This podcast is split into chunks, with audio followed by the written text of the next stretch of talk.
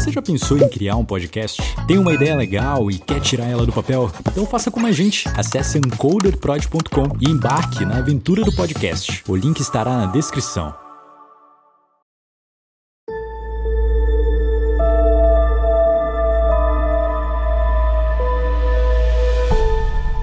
Olá, sejam muito bem-vindos ao Decifrando Espaço, um quadro no podcast Espaço Indecifrável, onde eu e o Sérgio Lucas, nosso digníssimo editor, conversamos sobre as teorias relativas ao episódio anterior. No Decifrando Espaço de hoje, iremos falar sobre as teorias relativas ao episódio 49, o Hotel Cecil. Caso você não tenha escutado, corre lá e depois volta aqui para saber um pouco mais sobre as teorias dessa história.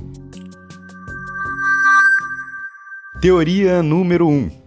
Tudo o que acontece no Hotel Cecil Tanta morte, suicídios, violência e crimes são reflexos do que acontece no bairro do entorno do hotel de Skid Row. Afinal, o Cecil está mergulhado em meio ao caos, uma área que no passado a cidade de Los Angeles decidiu conscientemente concentrar tudo o que existia de ruim. Crime, drogas, violência, pessoas desamparadas e necessitadas, prostituição e que desde então vem pagando o preço por isso. O que acontece dentro das paredes do Cecil é apenas um pequeno retrato do que acontece em maior dimensão em todo o bairro. Colocar turistas para frequentar o local apenas adicionou mais pólvora à bomba que já estava estourando há muito tempo. O problema não será resolvido demolindo o prédio do hotel, nem o reformulando. A raiz do problema é muito mais embaixo, e apenas resolvendo de forma desumana dos mais de 10 mil sem-tetos que vivem lá que será possível começar a ver a mudança de padrões que acontece dentro do Hotel Cecil. Aham.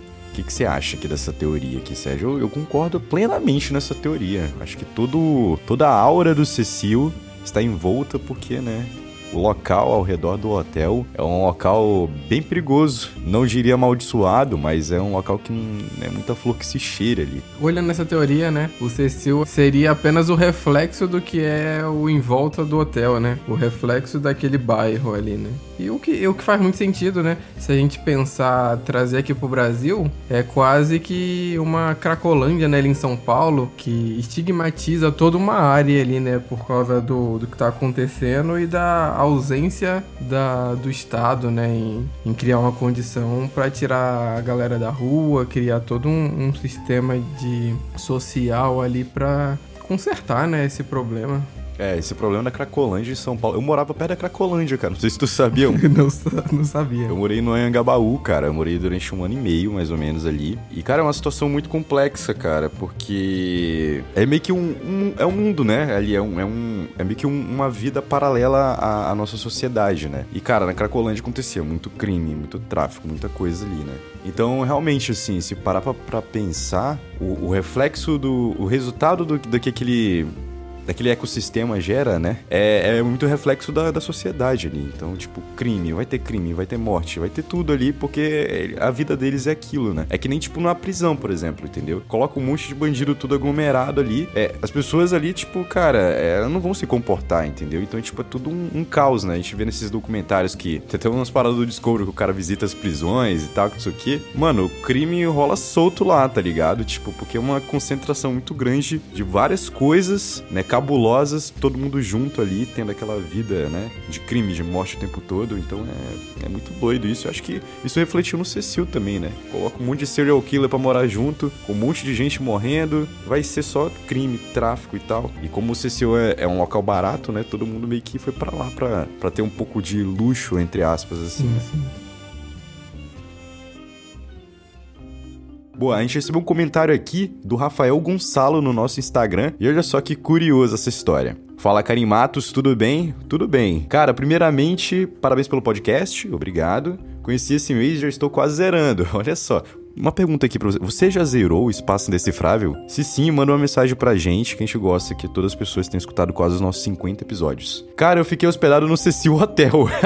que doideira, cara. Um mês antes da Elisa Len, velho. Olha só que doideira. Me hospedei na volta de uma viagem que eu fiz para o Japão para acompanhar a final do Mundial de Clubes de 2012. Então a gente vê aqui que o Rafael ele é rico. Rolezeiro ele, hein? Porra! Não, eu fui, eu fui pro Japão, depois eu fui para Los Angeles. Caraca, aí sim, tá vivendo a vida aqui o Rafael. Ele era realmente muito barato e bem conhecido. O taxista do aeroporto disse o nome do hotel assim que passamos o nome da rua e o número. Ele era bem decadente. Carpete vermelho, elevador velho, corredores estreitos. Lembro que a pia do quarto era bem suja e a cama era torta, e tinha muito oriental jovem hospedado lá, então devia ser um destino comum pelo preço. Não vi nada de estranho no hotel, mas os arredores era bem zoneado. A noite inteira se ouvia tiros, gritaria, carro cantando pneu. Fora do Brasil só tinha medo de nazi. Lá foi o único local que eu fiquei com medo de ser assaltado. Caraca, que bizarro, né? E, e interessante que ele falou aqui que tinha muitos orientais. Então possa ser que é meio que o modus operandi de não dos orientais, mas é meio que assim, tipo, a pessoa vai fazer um intercâmbio e você é, sei lá, oriental, né?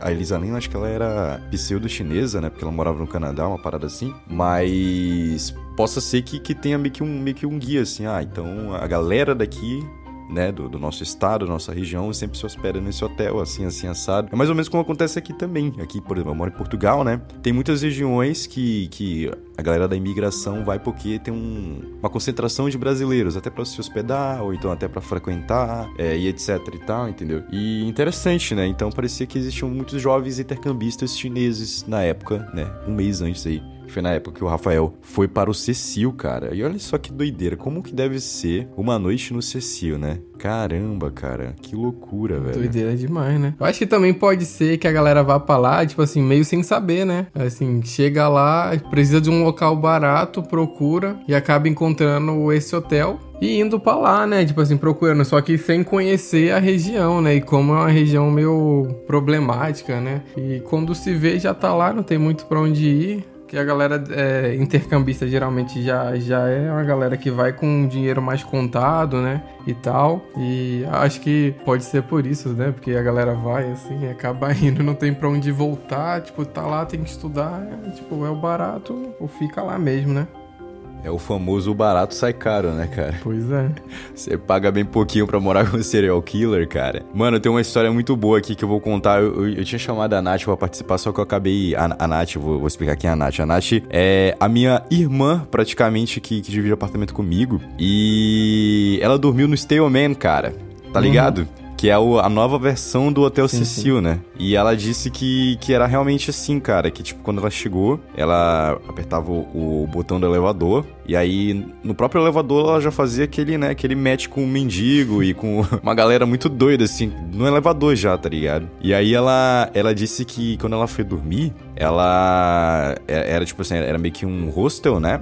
E aí meio que compartilhado assim o um quarto. E aí o cara que tava dormindo lá com ela era um cara que ele, ele gostava de ser chamado de lobo. e ele usava um chapéu e ele parecia muito com aquele cara do Tiger King, tá ligado? O principal lá. É, e ele era um mendigo e, e na mesa, na escrivaninha dele assim, tinha uma pedra de crack, um terço e uma arma.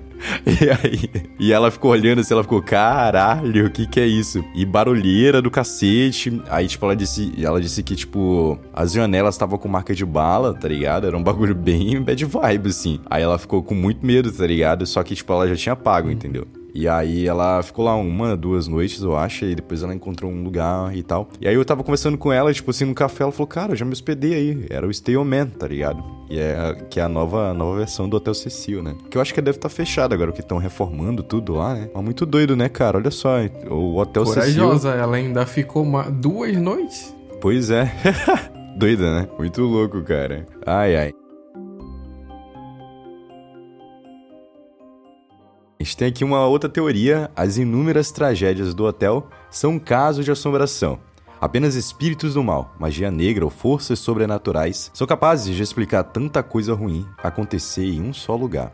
Uma força do mal que leva as pessoas a se suicidarem, por exemplo. Isso aqui é uma teoria mais voltada ao espírito, algo meio holístico. Caraca, acabei de me lembrar aqui, gente. Eu tive um poltergeist gravando o, o roteiro do Hotel Cecil, cara. Você lembra, Sérgio? Sim, sim. Vou explicar o que aconteceu. Eu tava lendo, era de madrugada, eu gravo de madrugada porque tem menos barulho, né, e tal. E eu tava lendo lá uma frase do, do, do roteiro, e aí no meio do, da frase, é, eu escuto no meu quarto, tipo, um ah. Aí eu olho assim para trás, aí, tipo, não era nada, tá ligado? Aí eu fiquei, caralho, mas que porra que foi essa que aconteceu? Eu até falo no, no, no áudio, assim, eu falo, tipo, caraca, Sérgio, você escutou isso? E, cara, foi bem, foi bem bizarro. Aí eu fiquei meio que com medo, e aí eu não gravei. Eu não gravei nesse dia o resto, eu gravei metade só, eu gravei no outro dia é, a, a, história e tal. E aí eu não sei o que aconteceu, cara. Eu não sei se. Eu, eu acho que. Assim, a minha teoria, né? Eu acho que o, o barulho veio com o vento, tá ligado? Porque a janela do banheiro tava aberta. E aí eu acho que deve. Sabe quando vem, tipo, vozes assim com vento, assim tal, sei lá? Eu acho que foi meio que isso, entendeu? Mas foi um bagulho, tipo, muito doido, cara. Eu fiquei bem, bem assustado, na verdade. Mas foi muito massa.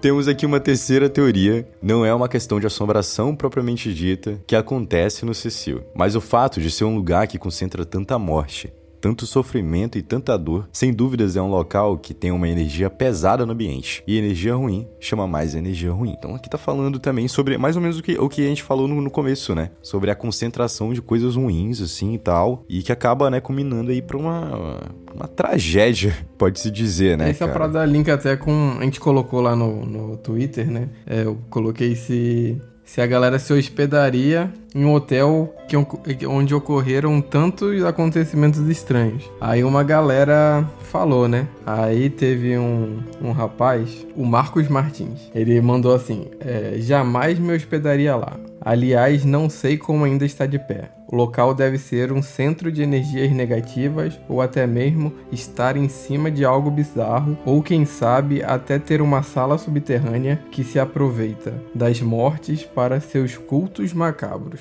Já vai para essa vibe aí do local ter uma energia estranha, de carregar isso e ter sido construído. Porque já, às vezes acontece isso, né? Tem uns lugares que são construídos em cima de um lugar de um cemitério de índios, negócio, tá ligado? O iluminado o hotel construindo em cima ah, do cemitério dos índios, aí carrega é uma energia verdade. pesada, né? Pô, isso me lembra o edifício Joelma, tá ligado? Joelma tipo assim, também. O do, o do Cecil já é justificável porque é um local de concentração de pessoas ali, né? Tipo, bad vibes, pai tal, não sei o que. Beleza.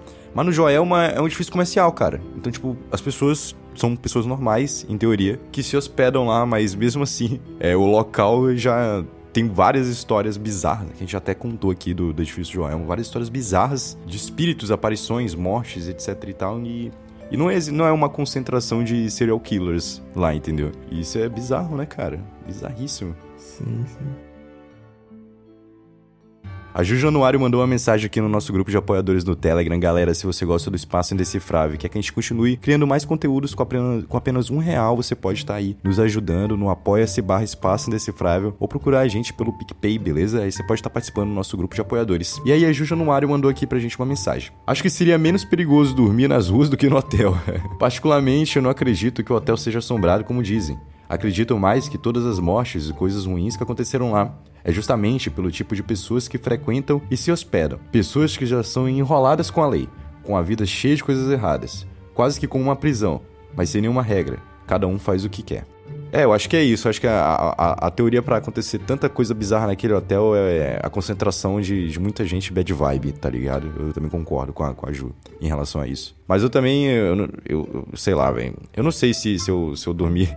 Tipo, tentando responder essa tua pergunta lá no Twitter, eu não sei se eu dormiria no Cecil, cara. Eu acredito que, que sim, pela experiência. Por uma experiência em vida, uma experiência quase morte, eu acho que sim. Teve um brother lá que falou isso, que dormiria, assim, pela experiência. É. E tu, se tu dormiria no Cecil? Ah, mano, eu acho que sim. Se eu já tivesse lá, né, tipo, a gente já, tipo, tá no inferno, abraço o diabo, né? Então, então acho que eu iria sim. Mas eu, eu, concordo, assim, eu acho que, sei lá, eu sou mais dessa teoria que não é assombrado também, assim. Eu acho que, que lá é o ambiente propício para coisas ruins acontecerem, porque tem muita gente ruim, muito negócio ruim acontecendo. Mas eu tenho uma consideração a fazer, que é que não tem como não lembrar da história de Elisalém. E essa história é um negócio muito estranho. Por, por ela ter aparecido lá dentro da caixa d'água, tipo, sabe? É. No geral, eu, eu sou do ponto que o ambiente é propício para coisas ruins acontecerem. Mas no caso de Elisalém, eu acho que, sei lá, tem mais coisa ali. É, cara, essa história da Elisa Lam é uma história bizarríssima, né, cara? E sei lá, tipo assim, é... tem muitos, muitas histórias assim de, de, tipo, a pessoa vai comprar um apartamento e depois vai ver o histórico desse apartamento, dessa casa, etc e tal, e aconteceu um assassinato. E aí começa a ter algumas experiências é, em relação a, tipo, objetos caindo, coisas do tipo e tal, entendeu? Então, cara, eu não sei, assim. É, eu acho que ali, como morreu muita gente, cara, acho que a energia tá muito.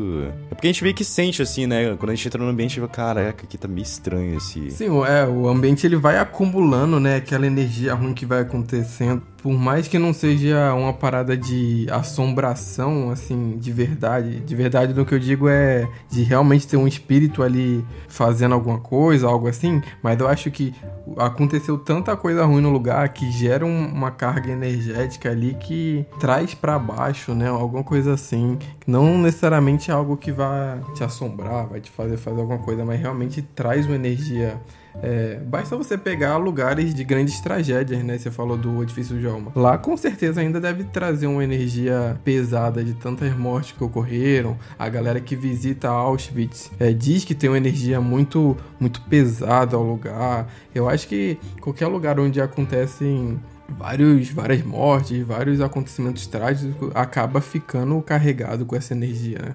É, eu concordo nisso, cara.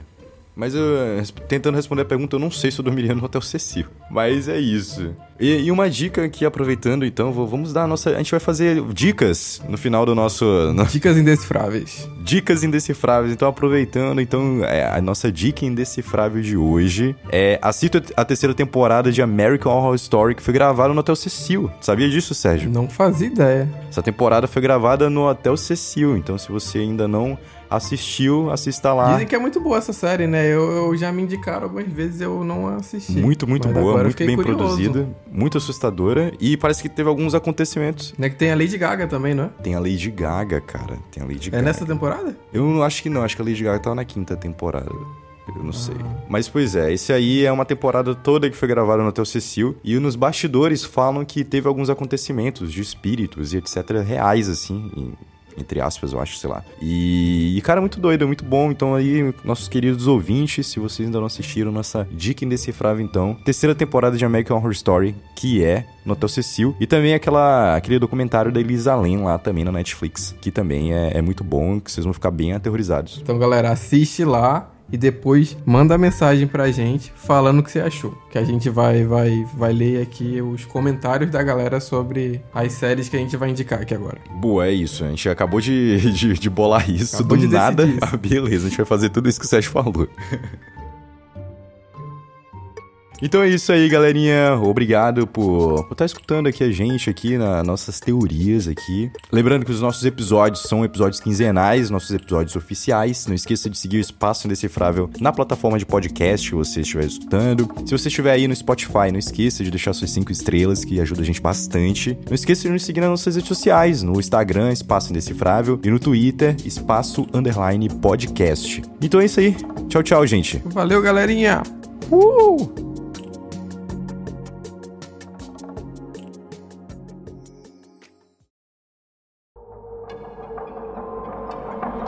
Esse podcast foi um podcast editado pelo encodedprod.com.